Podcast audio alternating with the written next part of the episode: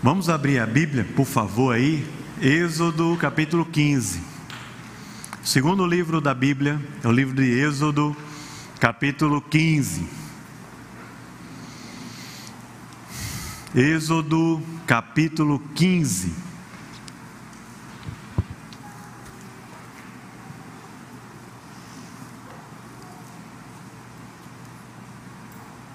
A gente vai ler do versículo 1 ao versículo 19, tá bom?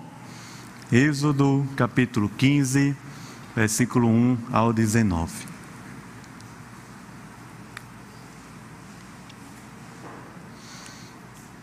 Diz assim, veja o que diz, vou pedir ajuda aí, em alguns momentos, tá bom? Dos irmãos para lerem comigo.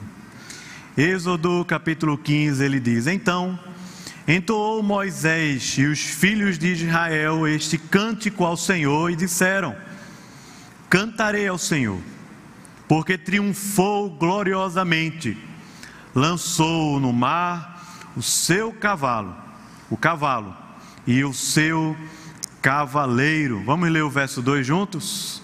O Senhor é a minha força e o meu cântico, ele me foi por salvação este é o meu Deus, portanto eu o louvarei.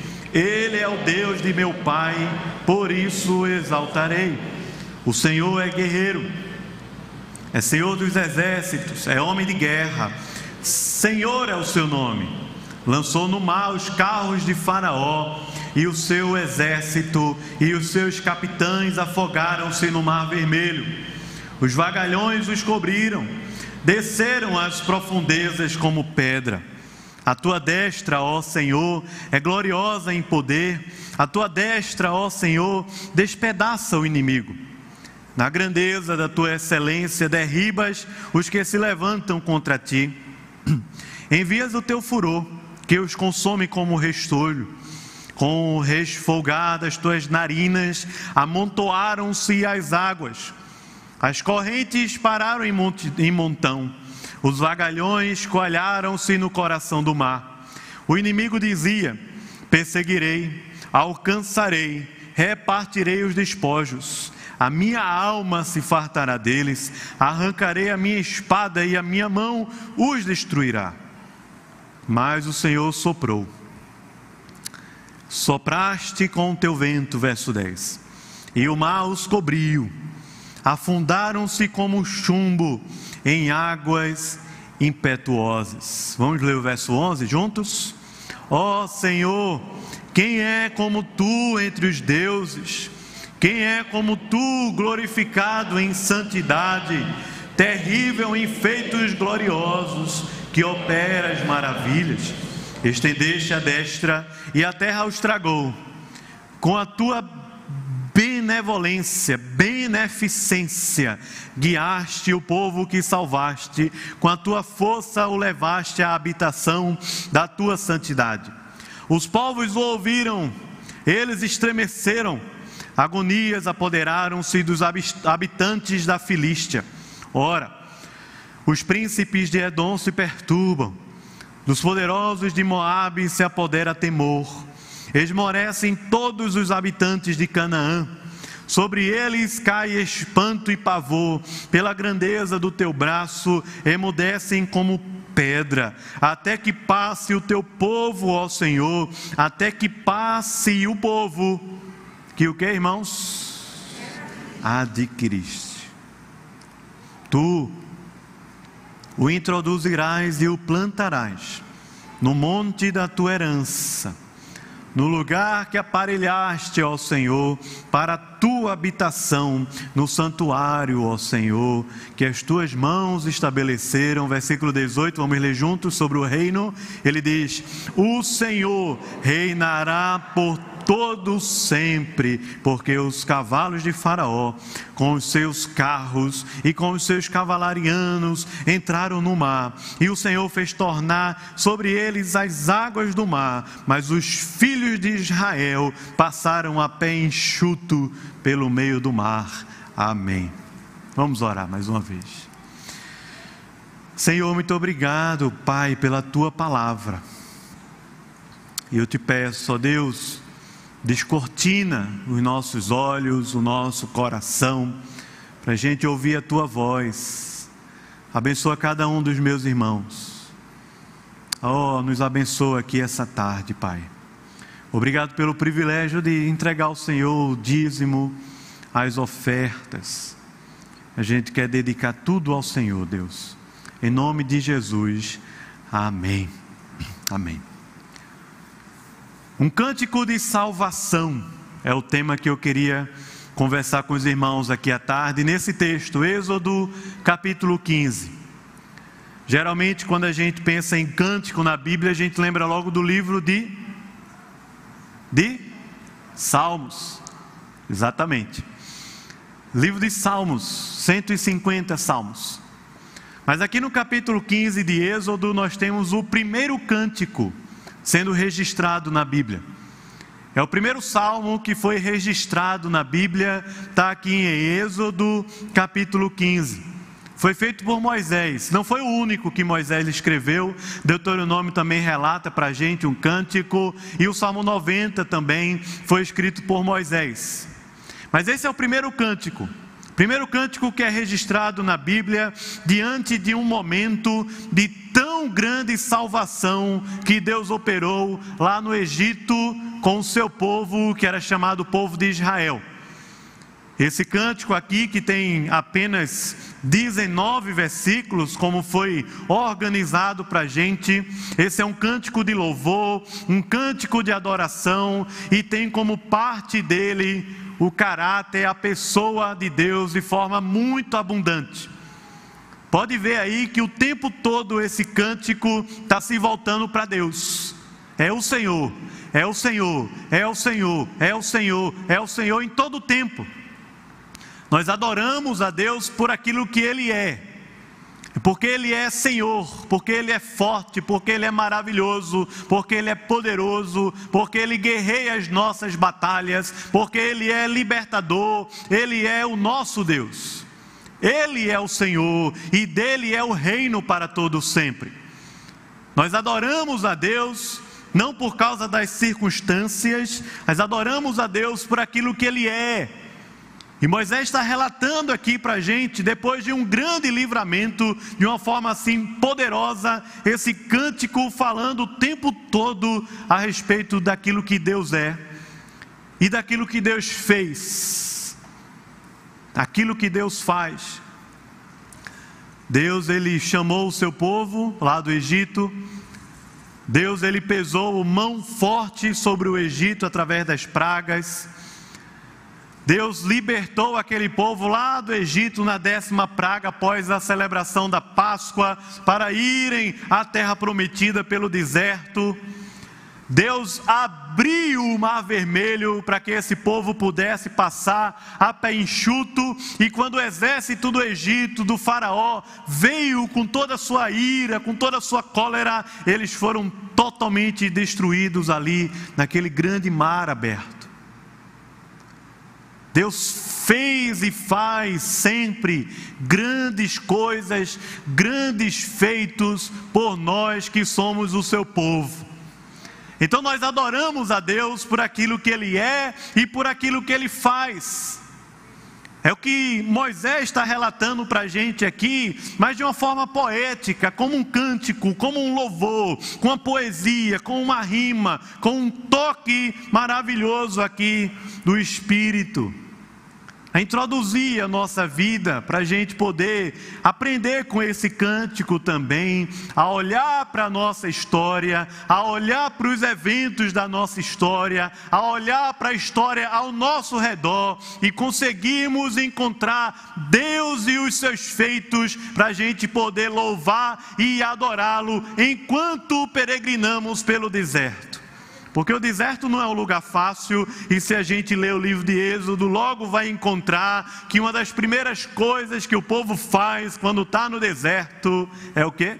Murmurar, reclamar.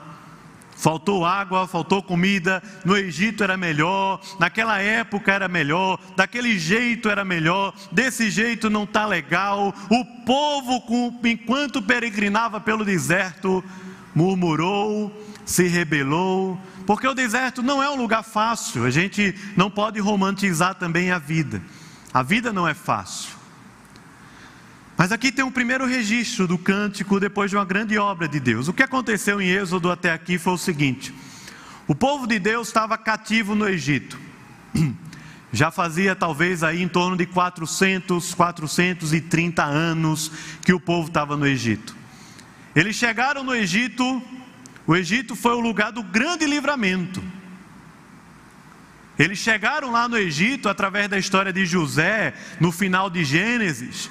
O Egito para o povo de Israel foi um grande livramento, uma grande bênção de Deus na vida do seu povo. Foi o Egito no texto de Gênesis. Foi o lugar do livramento. Mas muitas vezes, o lugar do livramento e da bênção pode se tornar o lugar da nossa escravidão. O lugar do livramento, o Egito, se tornou o lugar da escravidão do povo de Deus. E eles ficaram cativos 430 anos no Egito. E essa é a história do Êxodo. Porque no Êxodo, capítulo 1, o texto conta para a gente que Faraó endureceu a mão contra o povo de Deus. E o povo chiou, o povo é, é, clamou a Deus porque estava muito pesada a carga. E o texto diz para a gente que Deus ouviu o clamor do seu povo e resolveu trazer uma grande libertação. Nasceu Moisés, mas a história de Moisés é interessantíssima, porque quando Moisés nasce, ele estava arriscado a morrer, porque o povo de Deus, mesmo no meio do caos, da dificuldade, da pressão, se multiplicava e crescia. Me parece que é sempre assim na história da igreja também. Quanto mais o mundo sobrecarrega e pesa, o povo de Deus cresce e se multiplica. Estava acontecendo isso lá no Egito. Moisés nasceu, foi salvo, não foi morto ali, por aquela história, está lá em Êxodo capítulo 2, das parteiras lá do Egito. A filha do Faraó encontra no rio. Moisés é criado no palácio do Faraó. Ele é criado como filho da filha de Faraó. Com 40 anos de idade, Moisés andando pela rua encontra uma injustiça contra um hebreu. Moisés resolve matar aquele egípcio e por causa daquilo Moisés foge para o deserto.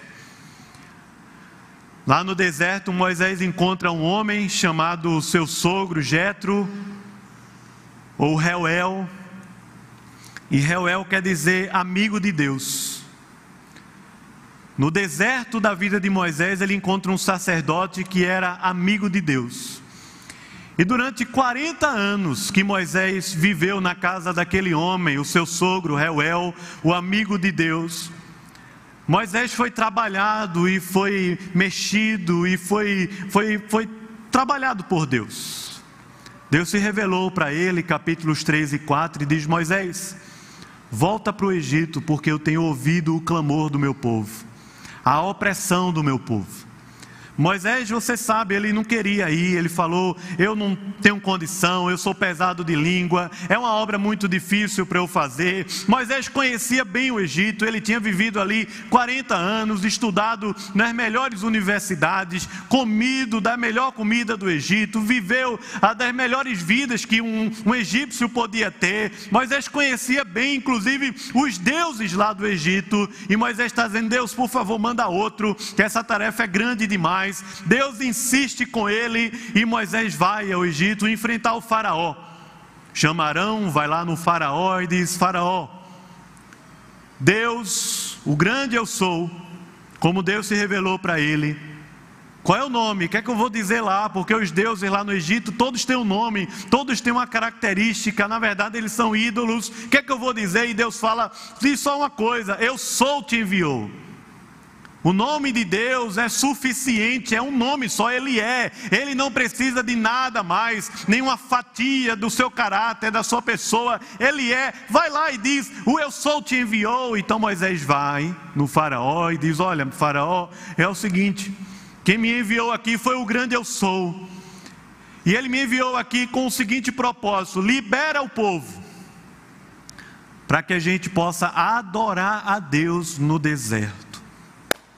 Povo de Deus sempre teve essa maluquice na cabeça. Fazer culto.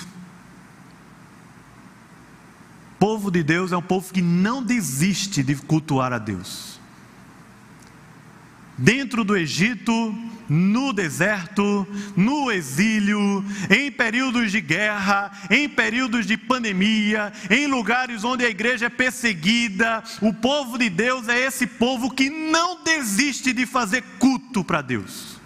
Não desiste. E está lá Moisés dizendo: Faraó, a gente quer ir lá prestar culto a Deus, um serviço de culto a Deus lá no deserto. É uma loucura isso, sabe por quê?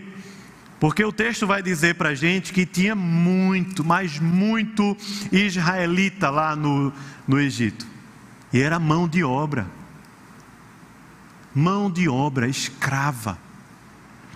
Numa terra onde é, era um modo de produção asiático, né? o faraó era dono de tudo. Um poder centralizador totalitário. Um Deus que era ao mesmo tempo Deus e rei.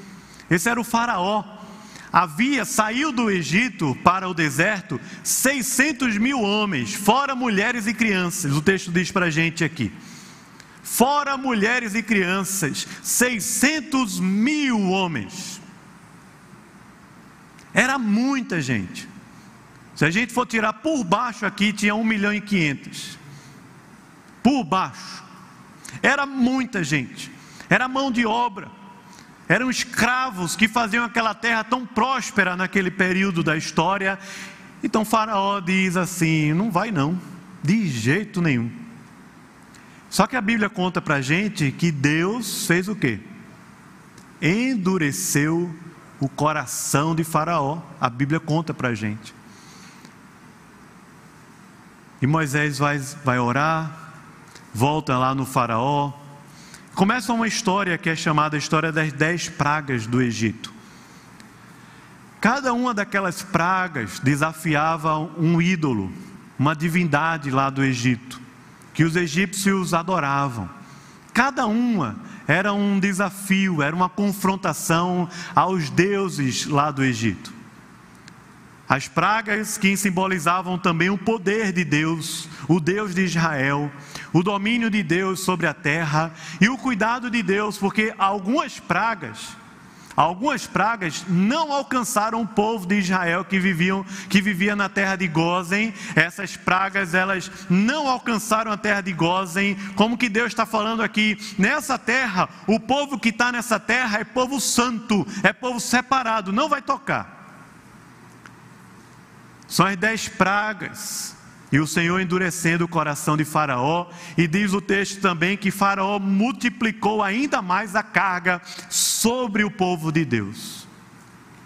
E Moisés lá, vamos cultuar. A gente vai cultuar no deserto, a gente vai cultuar no deserto, libera a gente. Não, praga um, praga dois, praga três. Até que vem a décima praga e foi um terror no Egito porque foi a praga dos primogênitos.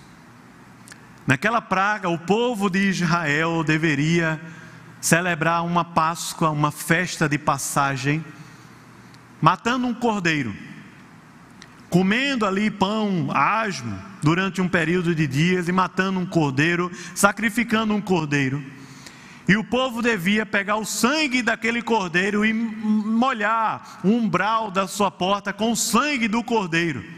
Porque no dia da décima praga, quando o anjo vingador descesse ao Egito e visse o sangue naquela porta, o primogênito daquela casa seria salvo porque fora consagrado para Deus. Estava debaixo do sangue do cordeiro, estava debaixo da graça salvadora de Deus, estava debaixo da grande salvação de Deus e não seria morto. Naquele dia de grande terror, naquela noite de grande terror em todo o Egito, o povo do Egito entrega para o povo de Deus ouro e muitas riquezas. E o povo de Deus sai, 600 mil homens, muito, e ainda com mulheres e crianças. O povo de Deus sai do Egito e vai até a terra que Deus tinha prometido a Abraão, a Isaac e a Jacó, terra de Canaã, terra que mana leite e mel, e para ir até essa terra, eles precisam passar pelo deserto. A gente sabe que a história do deserto durou 40 anos. Mas você e eu precisamos lembrar também que essa história de peregrinação é a nossa história também, porque a referência bíblica do Antigo Testamento, sempre que o povo de Deus está exilado e vive uma libertação, ele volta para a terra para poder adorar a Deus. É assim no Egito. E é por isso que Moisés diz assim: Ele é o Senhor teu Deus que te livrou da terra do Egito, da casa da escravidão, da casa da servidão. O povo sai do Egito peregrinando para o deserto porque está olhando a terra da promessa. O povo sai lá do exílio na Babilônia e volta para Jerusalém porque quer adorar a Deus e restaurar a terra e a promessa de Deus. Eu e você, quando ouvimos o Evangelho, nós abandonamos o Egito e peregrinamos porque estamos vendo uma pátria celestial. Essa é a história do povo de Deus. Mas a peregrinação, ela pode ser um lugar de murmuração, de reclamação, pode ser um lugar de rebeldia, pode ser um lugar de saudosismo, mas o deserto também pode ser um lugar de adoração. E é por isso que Êxodo capítulo 15 está aqui. O deserto pode se transformar em um lugar de adoração. O deserto pode, a terra seca do deserto pode se transformar em mananciais de águas que vêm do trono de Deus para o nosso coração. Mas a gente está no deserto para cultuar, para adorar a Deus. Quando Faraó cai em si, que vê aquele povo todo indo embora, Faraó chama o seu exército, exército forte, que eles tinham cavalos e cavaleiros, carros de cavalo, correndo atrás do povo de Deus. E a história conta que Deus resolveu assustar, porque eles viam ali uma coluna de fogo presente. E essa era a presença de Deus constante. Ao longo do dia, uma nuvem, à noite uma coluna de fogo, constante ali no arraial do povo de Deus, como que Deus está dizendo assim: Eu estou com vocês. E a ordem de Deus era muito simples. Vocês só vão caminhar pelo deserto quando, quando a coluna de nuvem subir, perdão, quando a nuvem subir, vocês vão caminhar. Mas quando a nuvem estiver lá com vocês e a coluna de fogo à noite, vocês vão ficar parados no deserto. O povo do Egito vem e Deus faz o povo ter medo e atrasa a chegada deles até que o povo está diante do mar vermelho. E Deus diz a Moisés: marcha, marcha pela fé diante do mar vermelho. Deus abre aquele mar, o povo passa a pé enxuto. E quando o povo lá do Egito entra no mar, o grande juízo de Deus é derramado ali, uma grande calamidade. Os ímpios são mortos pelo juízo de Deus. Mas a história ela sempre vai ter dois lados, sempre. Depende de qual lado você vai adotar ou como você vai ver a história. Você pode olhar a história como vendo assim: olha, como é que pode o povo ter morrido lá no mar? Mas você pode olhar também a história como quem está dizendo assim: que grande poder foi esse que Deus usou e tem para nos salvar.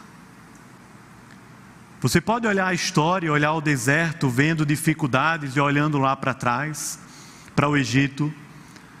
Mas você e eu também podemos olhar o deserto com um alvo muito claro na nossa frente, é a terra da promessa de Deus, e caminhar firmes até ela, como caminhou Josué e Caleb, como a Bíblia conta para a gente, como um, um reflexo, como uma sombra do que devia ser a nossa vida, e Hebreus fala isso lá na frente. A história tem sempre duas maneiras da gente olhar para ela, mas não tenha dúvidas Sempre, sempre está andando junto na Bíblia e na história o grande juízo de Deus e uma grande salvação. Sempre que Deus derrama na terra um grande juízo, uma mão forte e pesada, Ele sempre está derramando também uma grande salvação. Sempre. No Egito, na Síria, na Babilônia, entre os filisteus, na Grécia, em Roma, em toda a história bíblica e em toda a história até os dias de hoje, no Brasil, no século 21. Sempre que Deus põe a sua mão pesada sobre a terra, Deus também opera muito grande salvação. O povo de Deus é esse povo maluco. Povo maluco porque um período de tanta dificuldade, uma coisa assim tão grandiosa que aconteceu, e agora o povo está adorando a Deus, está cantando para Deus, está louvando a Deus. O Egito era um lugar muito ruim, muito opressor.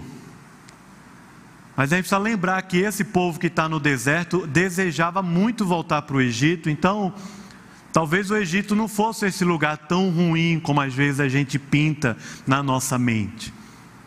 O povo anseia voltar para o Egito. Em muitos momentos da história ali no deserto, mas agora o povo, através de Moisés, ele vai registrar a história, ele vai narrar a história. E a maneira como Moisés narra essa história é através de um cântico, um cântico de louvor, um cântico de vitória, um cântico de adoração por aquilo que Deus é e por aquilo que Deus faz. E veja o que diz para a gente aqui. Quais são, quais são os elementos que aparecem nesse salmo aqui que está em Êxodo capítulo 15? Por favor, versículos de 1 a 10, veja o que Moisés escreve em louvor a Deus. Versículos de 1 a 10, Moisés adora a Deus por sua grande redenção, por sua grande salvação.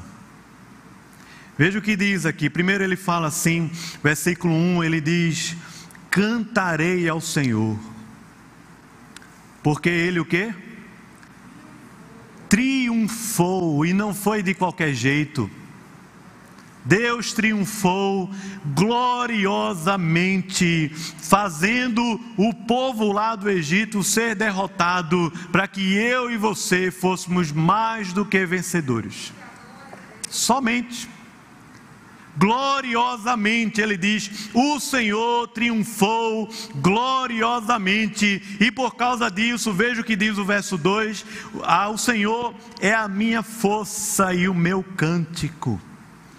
É o Salmo 18 lá na frente.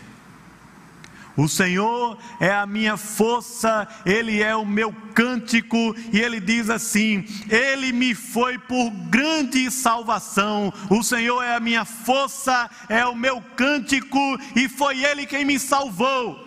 É o que Moisés está cantando.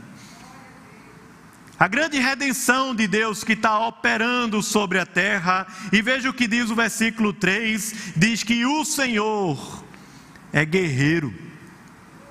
A Bíblia descreve isso para a gente lá na frente, né, nos profetas, de quando diz assim: o Senhor é Deus dos exércitos, é Senhor dos exércitos. Ele está falando aqui: o Senhor é homem de guerra, Senhor é o seu nome, ele está acima de todos os nomes. O que o texto está dizendo para a gente, que Deus pessoalmente está envolvido em todas as nossas batalhas. Ele batalha as nossas guerras. Ele é Deus que é homem de guerra, é Senhor dos exércitos, é Senhor o seu nome, não é qualquer nome. Nós cantamos e exaltamos a Deus por aquilo que Ele é, por tão grande redenção. O texto diz que Deus mandou juízo. O juízo do Egito ainda não é, ainda é pequeno diante do grande juízo que Deus há de derramar sobre a terra quando Jesus voltar. Mas tudo isso são amostras, são exemplos do grande juízo de Deus que cai sobre qualquer vida que está longe de Deus, está sem Deus no mundo. Essa é uma realidade. É a mão pesada de Deus, é o inferno, é a escravidão do pecado, é a cegueira espiritual. É gente que, porque não se rendeu, não se curvou diante do senhorio de Cristo e confessou com a sua boca e creu com o seu coração, está vivendo longe de Deus e vai viver assim eternamente no lugar chamado inferno. O texto conta para a gente aqui, falando do povo do Egito lá. E ele diz assim, a partir do verso 4, que ele lançou no mar os carros do Faraó e o seu exército. Foi um grande juízo de Deus, uma grande calamidade. Os capitães se afogaram no mar vermelho, os vagalhões os cobriram, desceram as profundezas como pedra. A tua destra, ó Senhor, é gloriosa em poder. A tua destra, ó Senhor, despedaça os inimigos. Na grandeza da tua excelência, derribas os que se levantam contra ti, envias o teu furor, que os consome como restolho, com resfolgadas tuas narinas, amontoaram-se as águas e as correntes pararam em montão. Os vagalhões coalharam-se no coração do mar. O inimigo vinha com toda força e crueldade contra nós. Dizia eles: Perseguirei alcançarei, repartirei os despojos, a minha alma se fartará deles, arrancarei a minha espada e a minha mão os destruirá. Mas diz que no versículo 10 que o Senhor interviu. Interviu. Diz no versículo 10 que o Senhor soprou, soprou com o seu vento, e o mar os cobriu e eles foram afundados como chumbo em águas impetuosas. Nós louvamos a Deus porque Deus nos salvou de tão grande juízo, irmãos. A redenção significa que Deus pagou um alto preço para nos libertar do império das trevas e nos transportar para o reino do Filho do seu amor. Tão grande redenção mas do versículo 11 até o versículo 13, se você puder olhar mais uma vez, Moisés, no seu cântico, ele exalta a Deus por aquilo que ele é e aquilo que ele faz, um cântico de vitória, porque Deus não somente salva, mas Deus também guia, guia, orienta, conduz, pega na nossa mão e caminha conosco. Veja que coisa maravilhosa, os últimos versículos de Êxodo 40, Êxodo capítulo 40, os últimos versículos dizem isso para a gente. Diz que durante todo o período lá do deserto, todo o período, o Senhor estava presente com o seu povo através de uma nuvem durante o dia e uma coluna de fogo durante a noite. E o povo só podia caminhar no deserto quando Deus mandava. Só quando Deus mandava. A coluna, a nuvem ficava lá dias, meses, anos, e o povo tinha que ficar parado ali. Mas eles estavam parados no deserto, ao meio, ou melhor, arrodeados, ou arrodeando o lugar do culto, o grande tabernáculo que foi construído ali. O povo vivia ao redor da presença de Deus. O culto a Deus era o centro da vida do povo, como sempre vai ser ao longo de toda a história. O culto, a presença de Deus, a busca por Deus, ele estava ali arrodeando o tabernáculo durante o dia com a coluna de com a nuvem dizendo fica. Quando a nuvem subia, vai.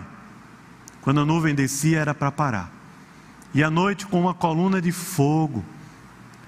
Deus guia. A gente leu aqui no início do culto o Salmo 23.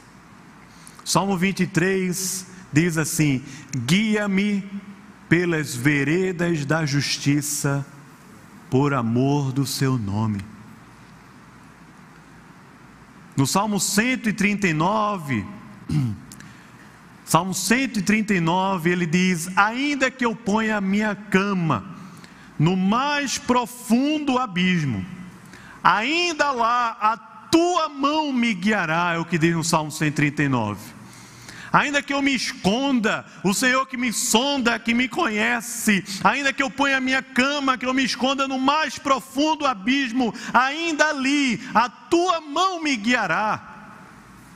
É essa expressão que aparece aqui no versículo é, 11 a 13. Veja o que ele diz: fala, ó oh, Senhor, quem é como o Senhor? Que Deus há como o Senhor na terra? poderoso, glorificado em santidade, que tem operado maravilhas, feitos gloriosos que o Senhor tem feito. Quem é como o Senhor que opera maravilhas em nosso meio? Depois ele diz assim, versículo 12: O Senhor que estendeu a destra e a terra o estragou. Versículo 13 diz: Com a tua beneficência a palavra usada aí para beneficência é uma palavra chamada Hesed, que no hebraico simboliza o grande amor e a grande aliança de Deus por nós. É a Hesed. Às vezes é traduzida como misericórdia, às vezes é traduzida como benevolência. Está sendo traduzido aqui como beneficência, mas nesse cântico Moisés está apontando para o grande amor de Deus por nós a grande benevolência de Deus por nós, a grande misericórdia, a grande graça de Deus pela nossa vida. Então ele fala com a tua récede, com esse amor maravilhoso que o Senhor tem. O Senhor nos toma pela mão como ovelhas diante de um pastor e nos guia em pastos verdejantes. Por isso que Jesus falou que as ovelhas ouvem a sua voz e seguem e que nenhuma poderia ser arrebatada das suas mãos. Moisés está aqui louvando e adorando a Deus, porque Deus não somente salva, ele também guia. Ele também guia. Provérbios no capítulo 3, um versículo que eu gosto muito, ele diz assim: Reconhece-o em todos os teus caminhos, e ele endireitará as tuas veredas.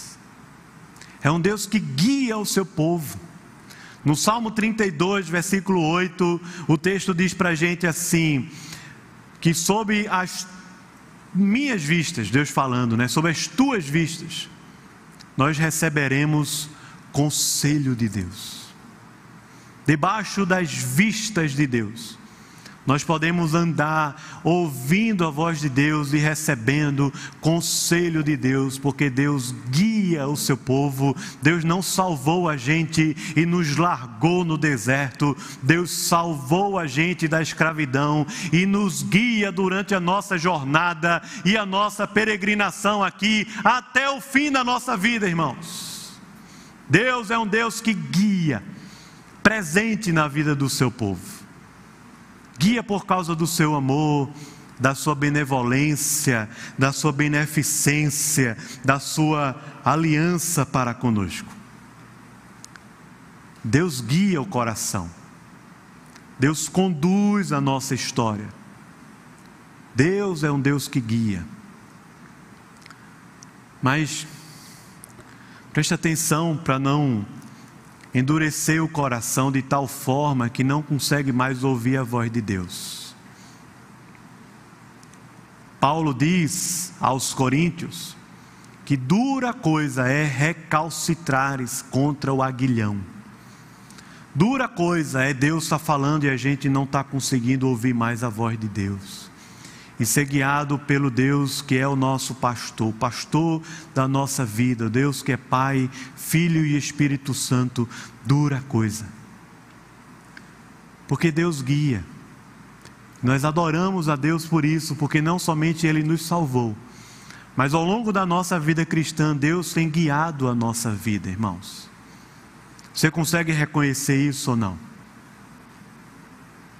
Você consegue perceber que no momentos de dificuldade, de luta, de crise, de solidão, de amarguras, de perdas, momentos de bênção também, de vitórias, de caminhos, portas que Deus vai abrindo. Deus guia o seu povo. Ele nos toma pela mão e nos guia, por amor do seu nome, porque Senhor é o seu nome. Por último, aqui nesse cântico de Moisés, versículos 14 a 19, Moisés exalta ao Senhor por causa da sua vitória e do seu reino. Moisés exalta ao Senhor por causa da sua vitória e do seu reino. Veja o que ele diz: ele fala, as pessoas ao nosso redor estão maravilhadas. É isso que ele diz. Elas estão também temerosas. Elas estão assim, sem saber o que fazer. Porque por um lado elas estão maravilhadas, mas por outro também elas estão temerosas com os teus grandes feitos, há uma perturbação, há uma agonia tomando as pessoas ao nosso redor. Elas estão com medo de morrer, elas estão morrendo de medo de morrer, de perder a vida.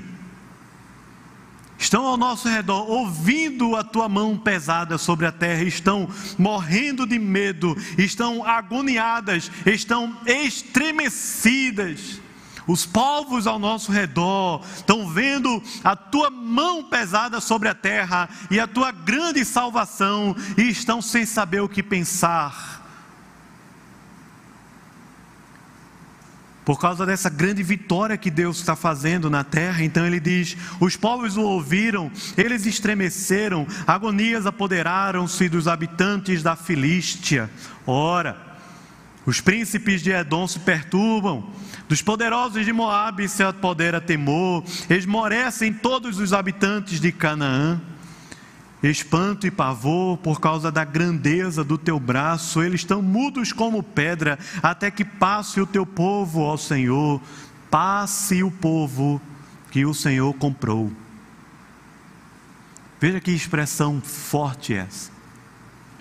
Povo que Deus adquiriu é a redenção que está operando aqui. Povo que o Senhor adquiriu, que agora pertence ao Senhor, comprou com alto preço. Até que passe esse povo que não é um povo em si mesmo, mas é um povo que carrega o nome do Senhor, é um povo que carrega a glória do Senhor, é um povo que carrega a santidade do Senhor, carrega a presença do Senhor, é um povo que vai passar, andar, peregrinar pela terra e as pessoas ao nosso redor estão espantadas, estremecidas pela grandeza do poder de Deus na nossa vida estão estremecidas pela grandeza de tão grande salvação que Deus operou em nós. Temor está caindo sobre a terra. Um povo que Deus adquiriu com alto preço pelo seu sangue derramado por nós naquela cruz. Então a promessa linda de Deus, versículo 17. Você pode ler comigo? Versículos 17 e o 18. Promessa linda de Deus. Ele diz assim: Vamos lá? Tu o introduzirás e o plantarás no monte da tua herança, no lugar que aparelhaste ao Senhor, para a tua habitação, no santuário ao Senhor, que as tuas mãos estabeleceram. O Senhor reinará por todos sempre. Amém? Ele diz: O Senhor vai introduzir esse povo numa terra e vai plantá-los como uma coisa orgânica. E esse povo que Deus vai plantar nessa terra chamada de Monte da Herança, o lugar que Deus escolheu e aparelhou, ele diz: é ali que o Senhor vai habitar. O lugar da tua habitação, o santuário, ó Senhor, que as tuas mãos estabeleceram. Esse povo que foi salvo, liberto, que é um povo vitorioso. Esse cântico de vitória mostra, aponta para a gente um Deus que não somente nos salva, um Deus que também nos guia durante o deserto e um Deus que faz morada na terra através da nossa vida, irmãos. Deus habita e o conhecimento do Senhor invadirá a terra como as águas cobrem o mar, através da nossa vida, do povo de Deus, porque Deus habita não mais em templos feitos por mãos humanas, mas Deus habita em nós pelo seu Espírito e a Sua palavra. É morada que vai fazer o nome de Deus grande na terra através da nossa vida, à medida que eu e você vivemos no reino de Deus. Mas no reino de Deus só pode ter um rei. Um rei. Esse reino subsistirá para todos sempre subsistirá para todo sempre, mas só pode ter um rei, porque só tem um trono e só tem um só assentado nesse trono. É o reino de Deus, é a justiça de Deus operando em nós e através de nós aqui na terra. Operou lá no Egito. Operou lá em Cristo. Opera através de nós à medida que eu e você vivemos como povo que foi salvo, povo que adora, povo que celebra, povo que se rende, povo que vive e busca o reino de Deus em primeiro lugar. Sabe o que é interessante é que depois desse cântico, quando Moisés finaliza, né, no verso 19, ele diz: Porque os cavalos de Faraó, com os seus carros e os seus cavalarianos, entraram no mar, e o Senhor fez tornar sobre eles as águas do mar. Mas os filhos de Israel, diz o texto, passaram a pé enxuto pelo meio do mar. Diz o texto que a profetisa Miriam, irmã de Arão, também irmã de Moisés, ela tomou um tamborim, juntou as mulheres, e saíram, que saíram atrás delas com tamborins e danças, e Miriam lhes respondia, dizendo, versículo 21, cantai ao Senhor, porque gloriosamente triunfou e precipitou no mar o cavalo e o seu cavaleiro. Depois que Moisés entoa esse cântico, há um mover de Deus, o povo agora canta, exalta com alegria, por causa do grande poder de Deus que triunfou gloriosamente. Miriam com seu tamborim dançando e as mulheres fazendo aquela agitação maravilhosa na presença de Deus, cantando e adorando a Deus por aquilo que Ele é e por aquilo que Ele faz. Mas o deserto não é um lugar fácil. Logo aqui no versículo 24 diz que o povo murmurou contra Moisés. Não é um lugar fácil. Diante desse cântico de vitória, que eu quero terminar pensando aqui com você, é qual vai ser a narrativa, a nossa narrativa no deserto? Murmuração? Reclamação, rebeldia, desânimo, apatia, desistência, dureza de coração, saudosismo, aquele apego e amor idólatra pelo passado. Qual vai ser a minha postura e a sua postura no deserto? Moisés, quando faz esse cântico, é como se Moisés, ao meu ver, tivesse dando o tom, o tom que Deus quer que eu e você caminhemos pelo deserto. Moisés dá o primeiro tom. Quando acontece o grande livramento, que Moisés está agora no deserto com o povo, primeira coisa que Moisés faz, após a passagem pelo mar, é entoar um cântico de adoração a Deus. Parece que Moisés está aqui colocando o tom, o tom da melodia, da vida da gente. Nós somos chamados a peregrinar pelo deserto, adorando ao Senhor, olhando para Deus e louvando a Deus por aquilo que Ele é e aquilo que Ele faz, porque Deus nos salvou, porque Deus guia o seu povo, porque Deus é grande em poder, Deus é Deus vitorioso, guerreiro rei as nossas batalhas e dele é o reino para todo sempre. Adorar o Senhor no deserto, mas adorando, vivos, cantando, como a gente fez aqui, cantou, vivo hoje estou aqui. Vivos, adorando, porque o reino do Senhor subsistirá. E como eu falei algumas semanas atrás, um texto de Naum, o povo de Deus é esse povo que nunca desiste de cultuar a Deus. Nunca. Nunca desiste. E nós vamos fazer isso porque o seu reino subsistirá para sempre. Amém? Vamos orar? Preparar o nosso coração aqui para a ceia. Queria também convidar os presbíteros para virem aqui à frente.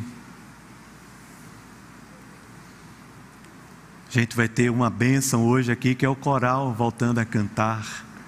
Louvado seja o nome do Senhor, irmãos, que bênção. Vamos orar? Vamos fechar os olhos e orar ao Senhor?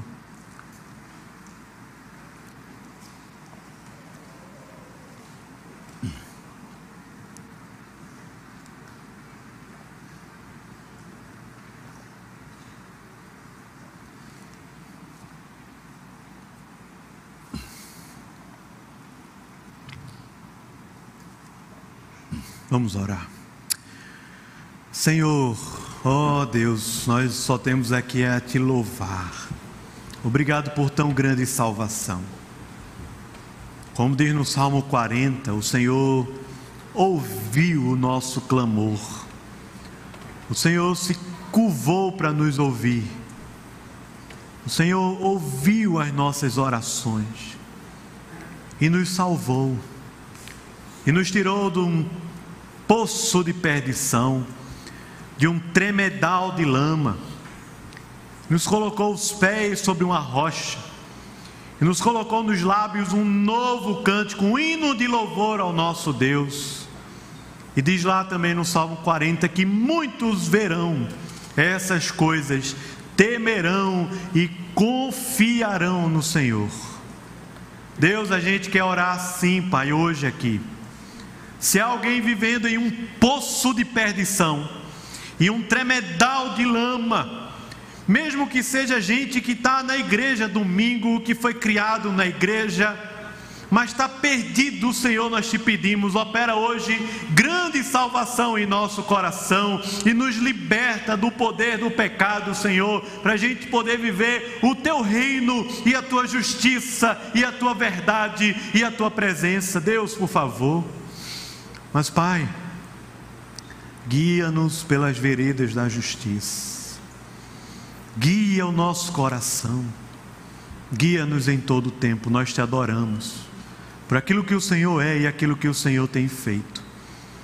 Ó oh, Deus, dá ao nosso coração aqui hoje, Pai, a certeza que em Ti nós somos mais do que vencedores, por causa de Jesus da tua grande obra lá naquela cruz, nos libertando do cativeiro do pecado para vivermos o reino do Filho do teu amor. Ó oh, Deus, nos abençoa. Ministra a tua graça ao nosso coração quando vamos tomar a ceia aqui, Pai, por favor. Em nome de Jesus. Em nome de Jesus. Amém.